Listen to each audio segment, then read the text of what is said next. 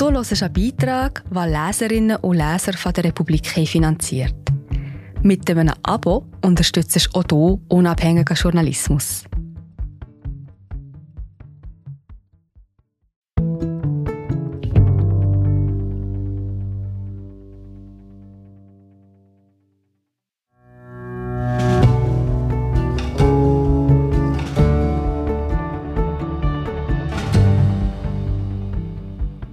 Abhängigkeit von China wird für Unternehmen zum Problem.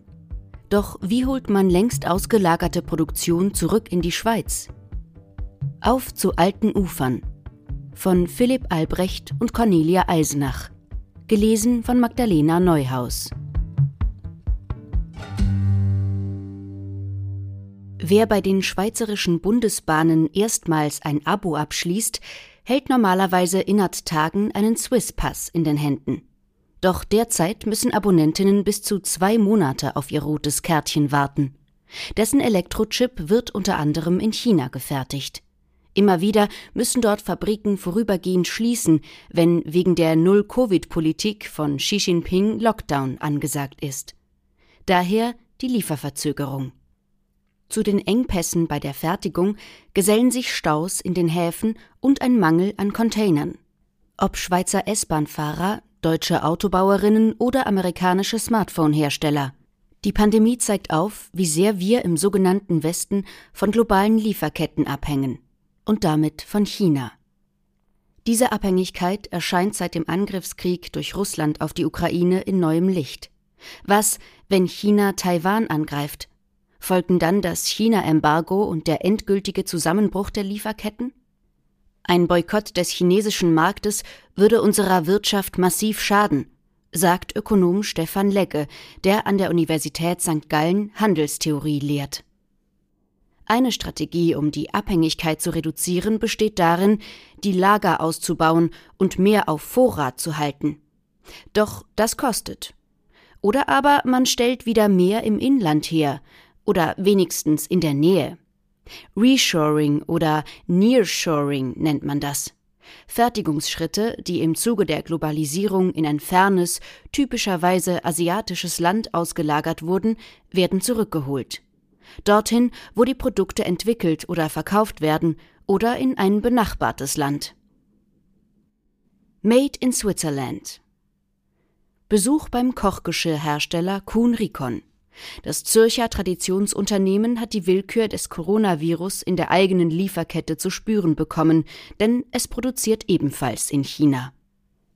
Doch das soll sich ändern. Den Anfang macht ein schwarzer Nylon-Bratenwender. Firmenchef Tobias Gerfin schlägt mit ihm auf sein Stehpult. So viel Druck muss ein Küchenhelfer mindestens aushalten. Nach bestandenem Härtetest hält Gerfin ihn in die Luft. Der wurde in der Vergangenheit in China hergestellt. Dann haben wir ihn neu designt und lassen ihn jetzt in der Schweiz produzieren. Der stolze Name des Küchenhelfers lautet Swiss Bratenwender. Er ist eines von sechs Teilen einer Produktlinie, die Kuhn Rikon ab diesem Jahr vollständig in der Schweiz herstellen wird. Der Rückholaktion ging ein jahrelanger Prozess mit vielen Sitzungen, Telefonaten, Designpräsentationen, Fabrikbesuchen und Handshakes voraus. Kuhn Rikon hatte allerdings nie die gesamte Produktion ausgelagert. Bei der wichtigsten Produktgruppe produziert das KMU eh und je am Stammsitz in Rikon. In Gerfins Stehpult ist das unüberhörbar. Seine Worte werden begleitet von dumpfen Schlägen aus dem Nachbargebäude wo bis zu 50 Angestellte an schweren Maschinen aus runden Stahl- und Aluminiumplatten Kochtöpfe formen. Hier im Töstal, rund 10 Kilometer vor Winterthur, werden die Premium-Töpfe hergestellt. Sie kriegen das Swissmade-Label mit Schweizer Kreuz eingebrannt. Die in China hergestellte Ware muss mit dem Swiss Design Label und einer abstrakten Darstellung eines verschneiten Bergmassivs auskommen. Dafür kostet sie bis zu 50 Prozent weniger. Seit 2016 versuchen wir Alternativen in Europa oder anderen asiatischen Ländern zu finden, sagt Gerfin. Daraus ist nun ein Versprechen gewachsen, das Gerfin nicht ohne Stolz verkündet. Heute werden 50 Prozent unseres Umsatzes mit Produkten generiert, die in China produziert wurden. Bis 2030 wollen wir diesen Anteil halbieren. Heißt im Tagesgeschäft, die Firma überlegt sich bei jedem neuen Produkt und jeder Designüberarbeitung, wie man die Herstellung so nah wie möglich an die Schweiz zurückholen kann. Dabei geht es für die Firma vor allem darum, verlässliche Partnerinnen etwa in West- und Osteuropa zu finden. Schon heute arbeitet das Unternehmen mit Firmen in Italien, Spanien, Österreich und der Slowakei zusammen, aber eben nur in Teilbereichen wie Wir sind gerade wieder da. Hallo, ich bin Marie José, Wissenschaftsjournalistin bei der Republik und ich tue dich hier kurz stören. Mir gefällt bei der Republik, dass sie vertiefen. Es sind mehrheitliche Geschichten, die auf Hintergrund eingehen. Für das Lesen oder Hören, beim Joggen, beim Kochen oder wie man noch einen langen Tag vor dem Computer einfach möchte die Augen zutun. Wir sind werbefrei und nur von unseren Leserinnen und Lesern finanziert. Unter republik.ch slash hallo kannst du auch hier ein Abo lösen. So, und das war es auch schon mit der Störung.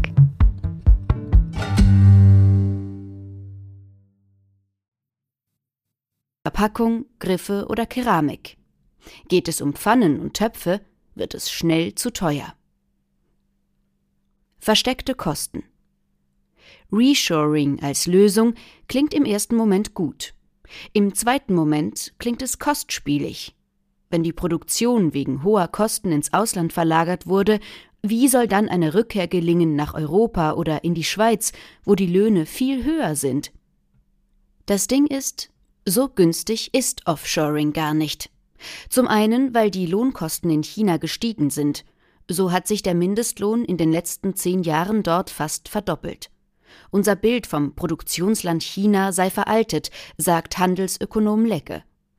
Viele der Investitionen, die wir heute noch in Lieferketten sehen, basieren auf der Annahme, dass China ein Zehntel bis ein Zwanzigstel der Lohnkosten hat. Mittlerweile lägen diese Kosten jedoch bei bis zu einem Drittel der Ansätze des hiesigen Marktes.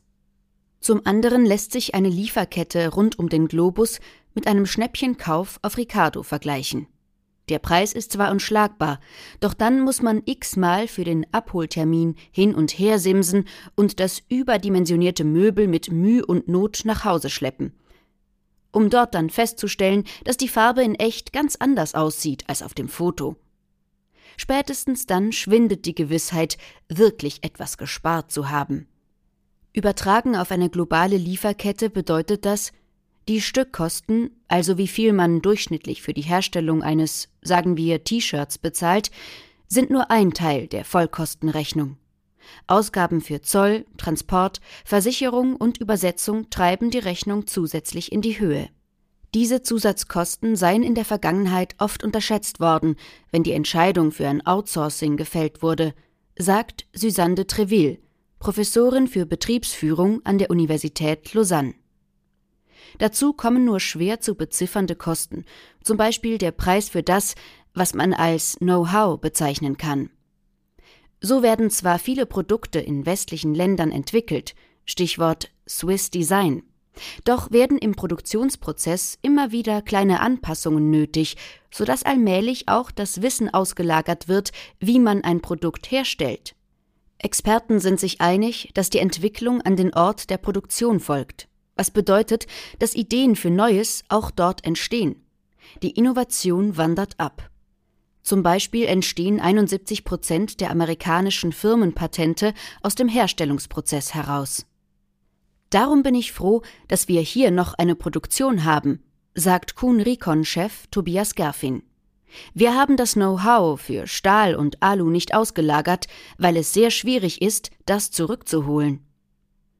Ein weiterer Punkt, der massive Kosten oder Umsatzeinbußen mit sich bringen kann, ist die Frage nach dem geistigen Eigentum. Chinesische Firmen machen immer wieder mit gestohlenen Geschäftsgeheimnissen und gefälschten Waren Schlagzeilen. Auch bei Kuhn Rikon besteht die Gefahr, dass irgendwann eine Kopie des Swiss Designs inklusive gültigen Patents auf dem chinesischen Markt auftaucht und den Weg nach Europa findet. Viele neue Patente werden auf Chinesisch gemacht und wir bekommen sie gar nicht zu sehen. Wenn Sie als nicht-chinesische Firma in China dagegen vorgehen wollen, können Sie sich das Geld genauso gut sparen. Es käme günstiger, auf das Produkt zu verzichten. Lieferkette am Limit. Neben diesen unterschiedlichen versteckten Kosten stehen die Firmen noch vor einer weiteren Herausforderung, die die Management-Expertin Suzanne de Treville und ihr Team untersucht haben. Es geht um sogenannte Mismatch-Kosten. Diese treten besonders bei Saisonartikeln auf, wie zum Beispiel Gartenmöbeln, Sonnenbrillen oder Skijacken, bei denen Turbulenzen in den Lieferketten massive Umsatzeinbußen zur Folge haben können. Ein Beispiel. Eine Schweizer Herstellerin lässt Skijacken offshore in einem asiatischen Land nähen. Damit die Kleidungsstücke es aber im Winter auf die Schweizer Pisten schaffen, müssen sie bereits im Herbst oder Sommer bestellt werden. Also dann, wenn noch gar nicht klar ist, ob es eine gute Skisaison wird oder ob die Leute gerade im Lockdown sind. Wegen dieser Unsicherheit bestellen Unternehmen zu viel oder zu wenig, erklärt de Treville. So entstehen die Mismatch-Kosten. Zu viel bedeutet hohe Lagerkosten oder gar Artikel, die nicht mehr verkauft werden können. Zu wenig bedeutet Wettbewerbsnachteil und weniger Profit. De Treville und ihre Mitarbeiter haben einen Online-Rechner entwickelt, mit dem Unternehmen ermitteln können, wie viel billiger ein Anbieter in China wirklich sein muss, um all die versteckten, oben erwähnten Kosten auszugleichen. Der Preisaufschlag, der durch die versteckten Kosten entsteht, könne fast 70 Prozent der ursprünglich angenommenen Herstellungskosten betragen, so de Treville. Der Verkauf von Kochtöpfen ist zwar weniger saisonabhängig als der einer Skijacke, dennoch kennt Kuhn Rikon die Kosten, die entstehen, wenn die Nachfrage schwankt. Während des Lockdowns im Herbst 2020 blieben die Leute zu Hause und kochten, erzählt Firmenchef Gerfin. Es gab eine riesige Nachfrage, die Mengen waren so gewaltig, dass man sie in China nicht stemmen konnte.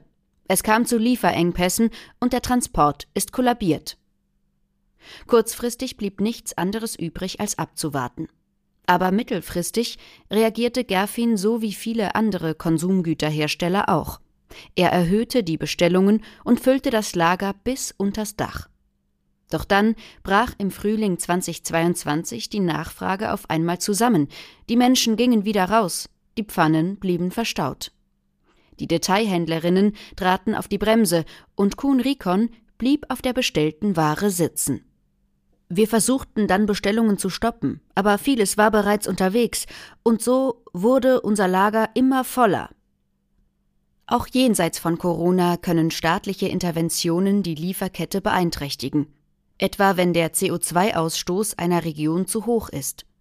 Gerfin sagt, Letzten Herbst wurde einer unserer Partner informiert, dass er nur noch an zwei Tagen Strom erhalte.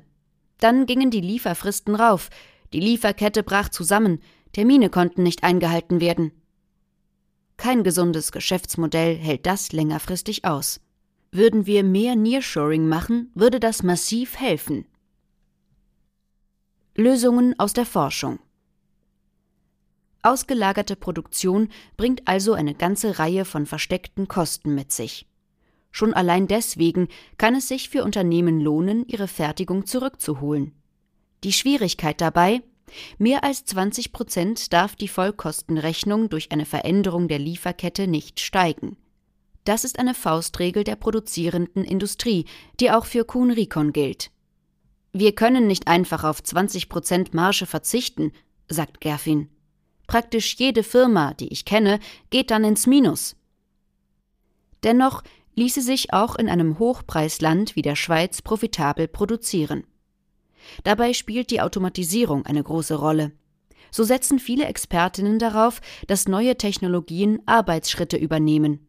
Beispielsweise lassen sich Textilien inzwischen so behandeln, dass sie steif werden. Das ermöglicht es, sie mittels eines Nährroboters zusammenzunähen. Und es gibt 3D-Drucker, die innerhalb kurzer Zeit Schuhsohlen und Sportschuhe fertigen. Der Brotaufstrich Ovomaltine beispielsweise wurde bis 2016 in Belgien hergestellt. Eine neue Produktionsanlage baute die Firma dann aber nicht im zuerst favorisierten Polen, sondern im Schweizer Neueneck. Die höheren Lohnkosten waren kein Gegenargument mehr, dank einer vollautomatisierten Produktlinie. Auch Suzanne de Treville und ihr Team haben ein Modell entwickelt, mit dem Firmen in einem Hochpreisland wettbewerbsfähig sein können. Es eignet sich für Produkte, bei denen die Nachfrage saisonbedingt schwankt und bei denen geringe Vorlaufzeiten wichtig sind, also etwa für Modeartikel. De Treville schlägt vor, beispielsweise eine Skijacke nicht als reines Produkt zu betrachten, sondern als Dienstleistung, bei der eine individuelle Beratung, Material und Farbauswahl eingeschlossen sind. Dafür würden die Kunden mehr bezahlen als allein für die Jacke. Es wäre eine Investition ähnlich wie ein Besuch im Restaurant oder bei der Coiffeuse.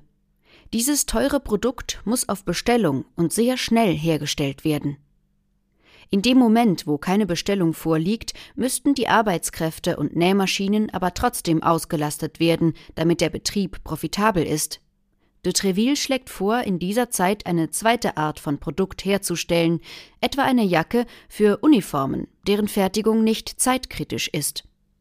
Durch die Kombination dieser beiden Produkttypen kann der Betrieb, so berechnete es die Forscherin, sogar profitabler wirtschaften als mit einer ausgelagerten Produktion denn das teurere Produkt bezahlt für die nötigen Kapazitäten, und diese können außerhalb von zeitkritischen Bestellungen dafür genutzt werden, preiswerte Produkte herzustellen, die mit jenen aus Niedriglohnländern konkurrieren können. Ich treffe sehr viele Leute aus Unternehmen, die das Prinzip verstehen und einsehen, dass sie mit ihrer ausgelagerten Produktion Geld verschenken, so de Treville. Bisher sei es vielen Managern schwer gefallen, sich für ein Reshoring ihrer Produktion zu entscheiden. Ein so radikaler Perspektivenwechsel, auch wenn er sich lohnen kann, ist anstrengend. Doch ein multinationales Unternehmen wage nun den Schritt, sagt die Forscherin. Es arbeite derzeit daran, die Methode vollständig umzusetzen. Einzelfall oder Massenphänomen? Wieder im Inland herzustellen, wird für Firmen also immer interessanter. Das zeigt auch eine aktuelle Auswertung von Bloomberg, die ergab, dass Führungskräfte in den USA in Gewinnmitteilungen und Präsentationen die Schlagworte Onshoring, Reshoring oder Nearshoring Anfang 2022 achtmal so häufig verwendeten wie im gleichen Zeitraum des Jahres 2020. Auch würde dem Bericht zufolge in den USA in neue Produktionsanlagen investiert. Die Firma Intel zum Beispiel baut im US-Bundesstaat Arizona neue Chipfabriken. Auf unserer Seite des Atlantiks gibt es sogar einen Rückkehrer aus einer Branche, die für Offshoring berüchtigt ist. Die Textilfirma C&A näht künftig Jeans in Mönchengladbach. Auch wenn der Anteil der Hosen aus Deutschland am weltweiten Jeansverkauf des Unternehmens vorerst minim ist, es ist ein Anfang. Wie genau das Zurückholen in der Praxis aussieht, weiß Matthias Erath von der School of Management and Law an der Zürcher Hochschule für angewandte Wissenschaften. Er hat Reshoring in verschiedenen Forschungsprojekten untersucht. Dass in China die Produktion abgestellt und hierzulande angesiedelt werde, sei eher selten, sagt Erath. Das Rückholen finde meistens dann statt, wenn für eine Firma sowieso gerade Investitionen anstünden.